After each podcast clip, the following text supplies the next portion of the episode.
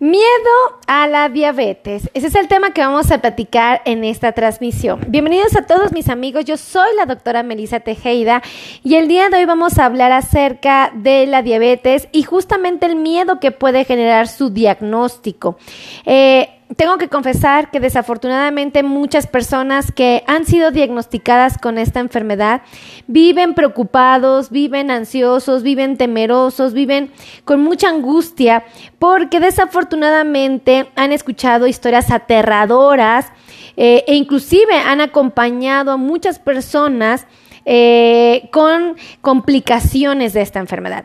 Y obviamente este antecedente se ve relacionado directamente eh, con la salud mental del paciente que fue diagnosticado tengo que confesarte que esta problemática es más común de lo que parece y a veces puede hacer que el paciente no tome buenas decisiones.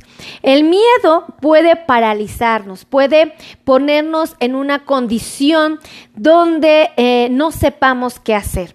Y este miedo evoluciona y puede someternos a situaciones muy, muy desagradables. Tengo que decirte que dentro de, las etapas de, que se vive cuando se diagnostica una persona con diabetes, una de las principales en la cual se quedan atrapados muchos, pero muchos de los pacientitos es la negación. Cuando nos dicen que tenemos diabetes, nos diagnostican y nos informan que los niveles de glucosa están fuera de rangos, lo primero que viene a nuestra mente es, qué miedo, Dios mío, no, por favor. Y dices, ok, no, tal vez el doctor se equivocó. Muy probablemente el doctor no sabe, el doctor está confundido, él no entiende que un día anterior me tomé un jugo de naranja. El doctor no le queda claro que, que este, pues fue una casualidad porque llevo una semana comiendo muy mal. Este, finalmente, este tipo de situaciones hacen que el paciente entre en un estado de, pánico y, propiamente se niega a aceptar la realidad. Pero saben que no me sorprende, yo creo que a todos que nos dan eh, un, diagnóstico, nos dan una noticia que nos paraliza, lo primero es decir, no es cierto, no, no, no, o sea, y, y evidentemente recurrir a justificaciones eh, que nos hagan sentir un poco mejor. Entonces, esto nos tiene que quedar muy claro porque podemos entender por qué razón muchos de los pacientes que viven con esta enfermedad se autoabandonan un periodo de tiempo considerable. Y obviamente primero es la negación, eh, una de las etapas que, que está ahí presente. Y les digo porque a mí, bueno, a mí ya me llegan los pacientes ya que fueron diagnosticados. O sea, el paciente ya viene a consulta conmigo porque ya alguien más le dijo que tenía la glucosa alta. Pero me, me ha tocado gente, familiares, amigos conocidos, que tienen la glucosa elevada, les mandas a hacer estudios eh, y resulta que tú no sabes, ¿no? O dices, mm, o sea, tu glucosa está alta y me dices que no que me estás diciendo que porque tomaste una soda un día antes y comiste súper mal, se te subió la glucosa, pues evidentemente uno analiza y piensa y piensa de esta manera. Bueno, a ver, tal vez sí comiste mucho un día anterior, probablemente te excediste, tomaste refrescos de más, jugos de más, bueno, viviste un día muy alocado. Pero el cuerpo es tan brillante, es tan maravilloso, es tan certero, que cuando una persona se excede en el consumo de carbohidratos, los regula. ¿No? Entonces no es como viable que, que, ya estés regulado, que ya, que estés bien, ¿no? Que no tengas problemas y, y, y, que de repente tu glucosa se dispare. Eso no es una opción. O sea, esto significa que algo anda mal en el cuerpo, que algo anda mal en el metabolismo. Y obviamente, pues reconocerlo sería lo primero que hacer, ¿no? Eh, tengo que decirles que el hecho de ser diagnosticado con diabetes, y más si tuvimos un familiar afectado, una amistad, un conocido, un vecino, alguien cercano a nosotros y que desafortunadamente vivió con complicaciones, genera una sensación como si estuviéramos viviendo una pesadilla. Porque todos en la cabeza tenemos esto no me va a pasar a mí, porque a mí, este, eh, yo a, mi manera me cuidé, ¿no? Y, uno empieza a preguntarse cien veces, ¿por qué? ¿Por qué? ¿Por qué? Les digo algo, la diabetes yo no la considero una enfermedad aterradora. Honestamente, para mí no es una pesadilla la diabetes. Para mí no es una enfermedad a la cual le tengamos que tener miedo. Para mí es una condición de salud que nos pide que hagamos lo correcto para bien de nosotros. Fíjense, es una enfermedad que nos está pidiendo que comamos de manera responsable las grasas. Nos pide que comamos de manera responsable a los carbohidratos. Nos pide que aprendamos a comer en horarios, que respetemos las horas de desayuno, las horas de la comida, las horas de la cena. Nos pide que a manera de lo posible elijamos lo mejor que está en el menú o en el refrigerador. Nos pide que todo lo que comamos siempre lo acompañemos con agua natural. Nos pide que salgamos a caminar 30 minutos diarios. Nos pide que nos tomemos unas pastillitas o nos inyectemos una, una, una, eh, nos inyectemos insulina. Eso me pide eh, eh, la diabetes. Y fíjense qué chistoso. Es lo mismo que le pedimos a una persona que no tiene diabetes y que quiere cuidar su salud. Fíjense, Cindy Lazo nos acaba de regalar 99 estrellas. Sí, Cindy nos regaló 99 estrellas. Cindy nos regaló 99 estrellas. Sí, gracias Cindy por las estrellas, las valoramos mucho. Que Dios las multiplique en tu hogar. Gracias, gracias, gracias. Besotes para Cindy. Este, sí, es real. Analicen esto. Cuando, cuando nosotros tenemos un paciente joven, cuando tenemos un niño en casa, ¿qué le decimos al niño? Hijo, no tomes refresco. En lugar de tomar refresco, acompaña tu comida con un vasito de agua natural. Te hace bien, ¿verdad? Ok. Al mismo niño le decimos, hijo, no te comas tantas golosinas, te van a hacer daño, luego te andas enfermando. Es lo mismo que le estamos pidiendo a una persona que vive con diabetes, ¿no? O un, a un joven, a un muchacho, a un señor, ¿no? Y pongo de ejemplo un niño porque es como el más inocente para que se den cuenta cómo es lo mismito, ¿no? Eh, Oye, hijo, no le no comas tantas papas fritas, sabes que esas son malas. La grasa, ve, la grasa que tiene eh, la olla donde la están friendo, está toda quemada. No, no, no, no, no. Este, mejor cómete unas papitas en la casa y no te comas tantas porque te va a doler el estómago, ¿no? ¿Y, qué les decimos? ¿No comes suficientes vegetales? a ver, te voy a hacer unos pepinitos con un, un tajincito, un polvito chile en polvo para que te sepan rico, unos limoncitos y unas gotitas de sal. Unas gotitas de sal, ve nomás. Salecita y unas gotitas de limón. Ándale, vente, vente, vente. Fíjense, ¿eh? analicen lo que estamos haciendo. Oye, hijo, pasas demasiado tiempo en la televisión, ya quítate de la computadora, ya suelta esa tableta, vámonos a caminar, vente, vamos al bosque. Analicen y qué es lo que le estamos sugiriendo a un paciente que vive con diabetes que tenga estas conductas saludables, que tome más agua, que respete los horarios de comida. ¿Qué pasa si, si a nuestros hijos los vemos por ahí y les, oye, ya son las 8 de la noche y no has comido, eso no está bien? ¿Y qué le dices? Tienes que comer a tus horas, porque eh, es para tu bienestar, para, para que tú estés sano. Es lo mismo que le pedimos a una persona que vive con diabetes. Toma agua natural, evita las golosinas, no consumas grasas de mala calidad, este, camina 30 minutos diarios y tómate tus medicamentos con responsabilidad, ¿no? Con horario, con disciplina, nada más. Dense cuenta cómo le pedimos esto a una persona que queremos que preserve la salud. Es lo mismo que se le sugiere a una persona que tiene diabetes.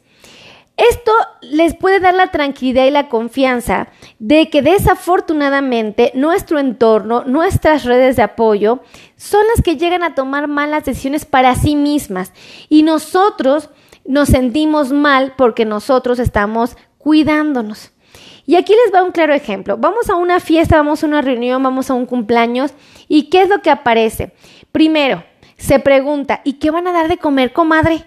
¿Qué, van a, ¿Qué nos van a invitar? Y la comadre se luce. Ay, comadrita. Vamos a matar un puerquito y nos van a quedar unas canitas, pero bien chulas, que tu compadre las hace bien ricas.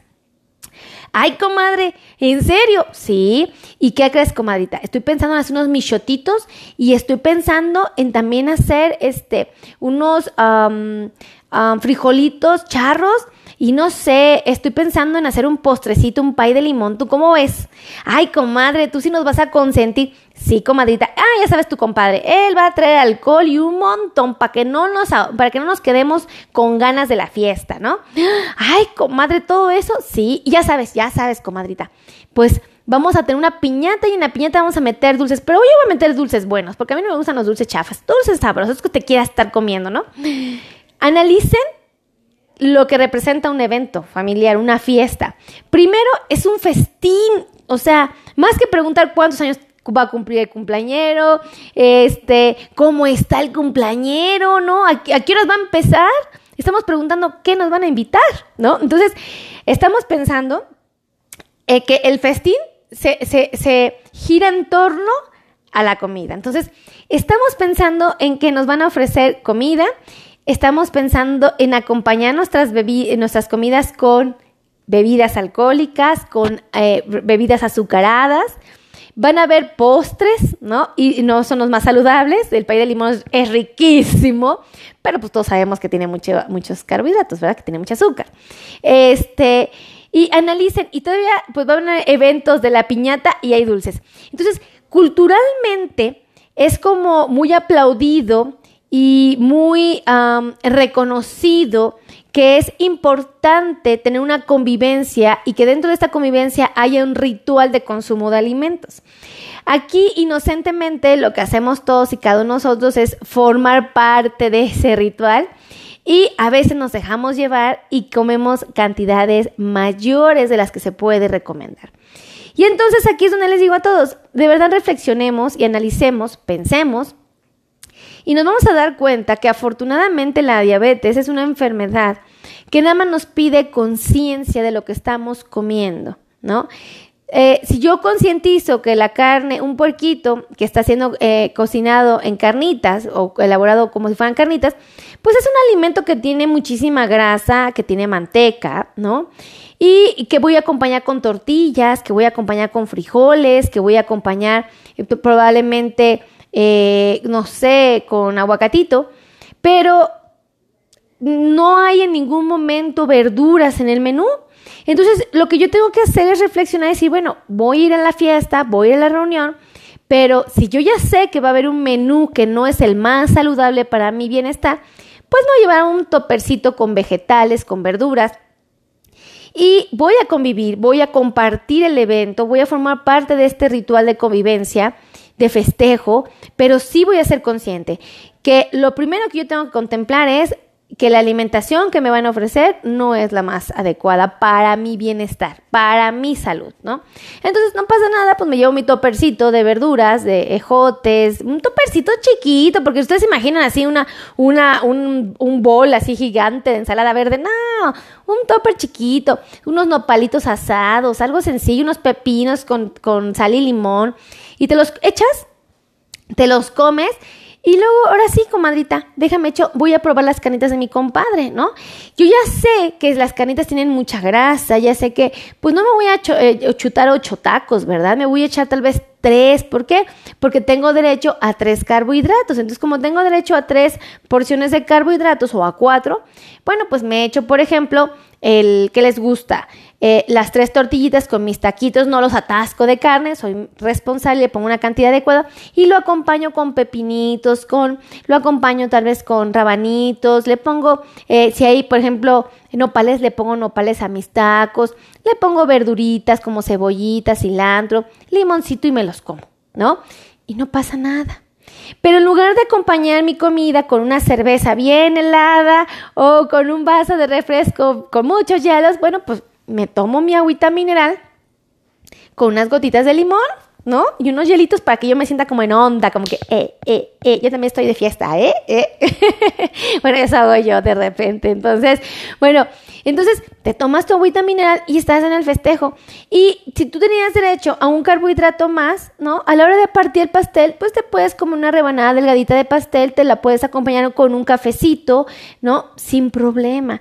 Pero quizá, pues no va a valer la pena el hecho de que este, te ofrezcan dulces de la piñata y te andes embutiendo el chocolate y el dubalín y que de repente que te, la comadre te dé más michotes y luego te vendes al michote y tú dices me los frijoles y le echo las tortillas a mano gigantotas. Pues ahí es donde inocentemente cometemos el error. Yo les digo a todos, realmente si ustedes han escuchado historias complicadas o difíciles de la diabetes, les digo algo, ustedes no tendrían por qué vivir esas em, condiciones tan complicadas. O sea, de verdad, ustedes pueden evitar pasar por estas situaciones, pero tenemos que reconocer que definitivamente eso va a depender de nosotros. De las decisiones que tomemos en este momento se van a ver reflejadas años después. O sea, si yo ahorita me empino un refresco, glu, glu, glu, glu, sabiendo que tengo diabetes y sabiendo que ese refresco tiene azúcar, o sea, ¿cómo pretendo verme en 20 años? Obviamente, pues muy probablemente muy deteriorada, probablemente voy a tener un problema en mis ojitos, tal vez en mis riñoncitos, probablemente en mis pies, empiece a tener problemas en muchos lugares de mi cuerpo. ¿Por qué? Porque esa decisión que tomé durante muchos años mal tomada es la que te lleva a, situaciones difíciles. Pero realmente, si nosotros concientizamos que es algo que podemos cambiar, que es algo que podemos modificar y sabemos que está a nuestro alcance el control, no tenía por qué eh, pasar por esto. Yo les digo, es como, como alguien que, que, maneja un coche, o sea, analicen un coche. Te vas a subir un coche, ¿qué es lo primero que tienes que hacer? Ponerte el cinturón, ¿verdad? Tienes que saber manejar, ¿verdad? ¿Y qué tienes que hacer? Prender las luces, asegurarte que traes frenos, traer gasolina y tú puedes llegar a tu destino. Lo mismo es la diabetes, lo mismo que un coche. Ok, tienes diabetes, tienes un coche, ¿qué tienes que hacer? Ah, bueno, pues tengo que aprender a comer, tengo que conocer a mi enfermedad, tengo que ponerle combustible a mi cuerpo a través de los carbohidratos, pero no puedo poner más combustible de lo, de, lo que necesito porque ¿qué? ¿Qué va a pasar? Se va a derramar del tanque, ¿verdad? Entonces, es exactamente lo mismo. ¿Qué pasa si una persona tiene su coche y es negligente y no se pone el cinturón, ¿no? Maneja con los ojos cerrados, no le pone gasolina al coche, no se asegura de que traiga frenos y no sabe manejar. ¿Qué, espera una persona que suceda con este antecedente? Pues obviamente un desenlace fatal, ¿están de acuerdo? Pues es lo mismo la diabetes, o sea, si nosotros fingimos, ay, no necesito aprender a manejar para manejar un coche, pues uno se queda así como diciendo, mm, suerte, ¿no? Ay, no necesito asegurarme que los, que los frenos sirvan y tú, mm, suerte, ¿no? Ay, qué exagerados, ¿para qué me pongo el cinturón? Y tú, mm, suerte, ¿no?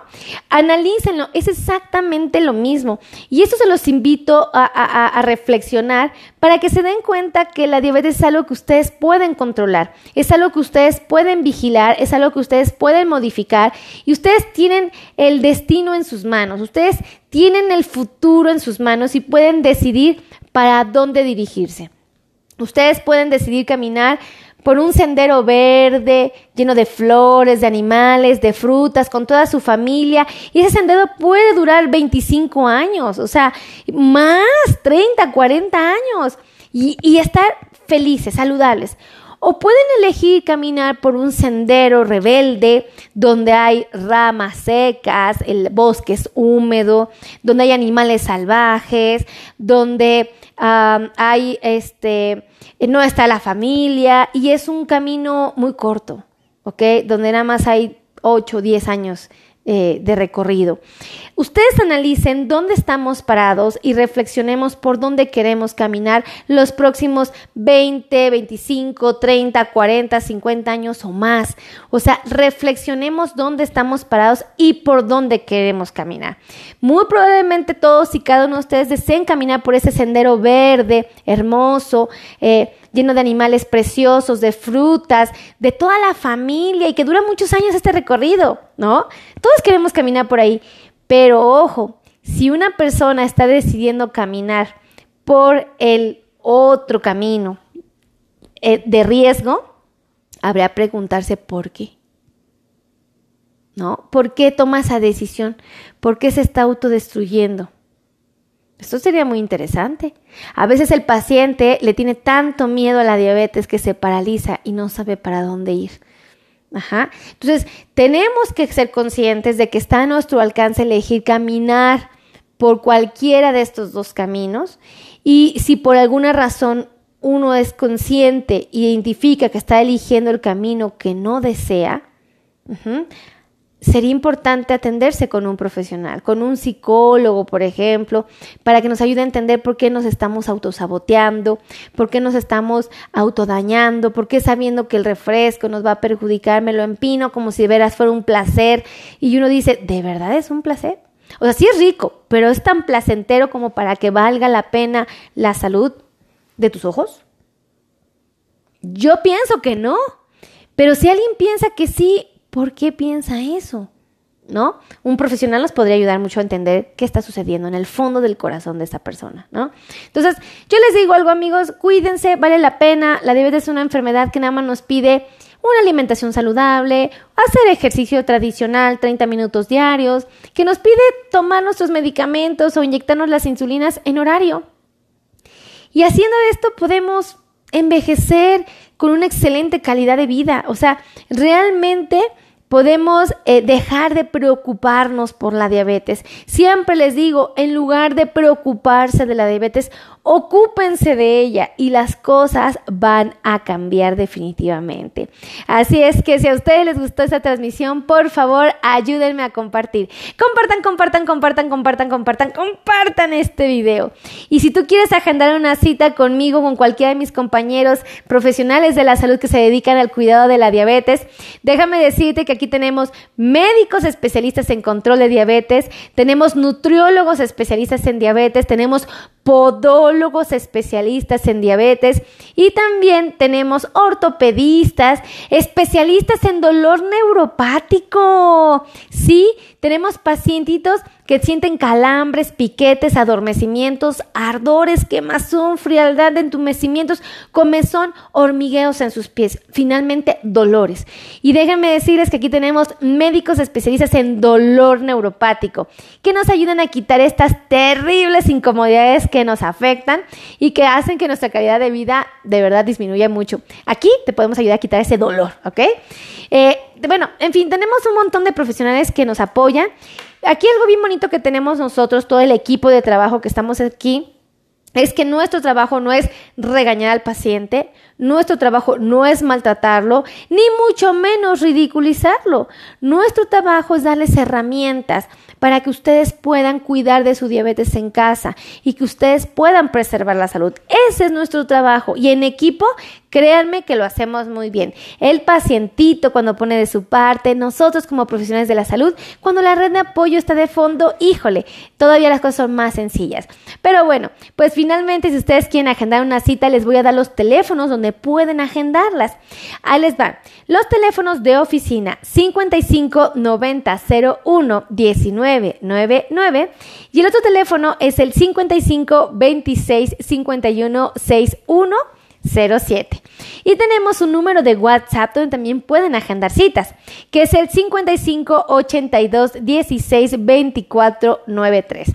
Y finalmente, yo les pido de favor que ustedes quieren aprender más acerca de diabetes, me sigan en mis canales, en mis diferentes plataformas que tengo para comunicarme con ustedes, porque no hay excusa ni pretexto. Si ustedes quieren aprender, yo les enseño. Bueno, les enseño a comer tortillas, a comer pan, a comer fruta, les enseño a, a que sepan cuánta fruta pueden comer, cuánto pan, cuántas tortillas, les enseño a que aprendan a combinar sus alimentos, les enseño a cuidarse de la neuropatía, a cuidarse a sus ojitos, cuándo tienen que ir al doctor, cuándo no es indispensable, cómo medir su glucosa, bueno, de todo les enseño. Ahí les van, me pueden buscar en YouTube con mi nombre, Melisa Tejeda. Tengo dos canales de YouTube. Mi primer canal que se llama Melisa Tejeda, tengo más de 1087 videos para ustedes. Entonces, si ustedes quieren ser expertos en diabetes, ahí, ahí, ahí van a encontrar mucha información. Eh, tengo mi segundo canal de YouTube donde tenemos podcast que se llama Melissa Tejeda Podcast. Y tenemos otras plataformas como TikTok, tenemos Instagram y tenemos Facebook. Yo grabo todos los días para Facebook de lunes a viernes en vivo. Y grabamos TikTok y grabamos, por supuesto, en Instagram. En TikTok grabo de lunes a domingo. No hay excusa, no hay pretextos. Si ustedes quieren cuidarse y aprender, allí lo pueden hacer. Finalmente, mi trabajo es ayudar a un millón de personas que viven con diabetes a tomar las mejores decisiones. Así es que cuídense mucho que Dios los bendiga y nos estamos viendo en la siguiente transmisión. Besitos a todos, adiós.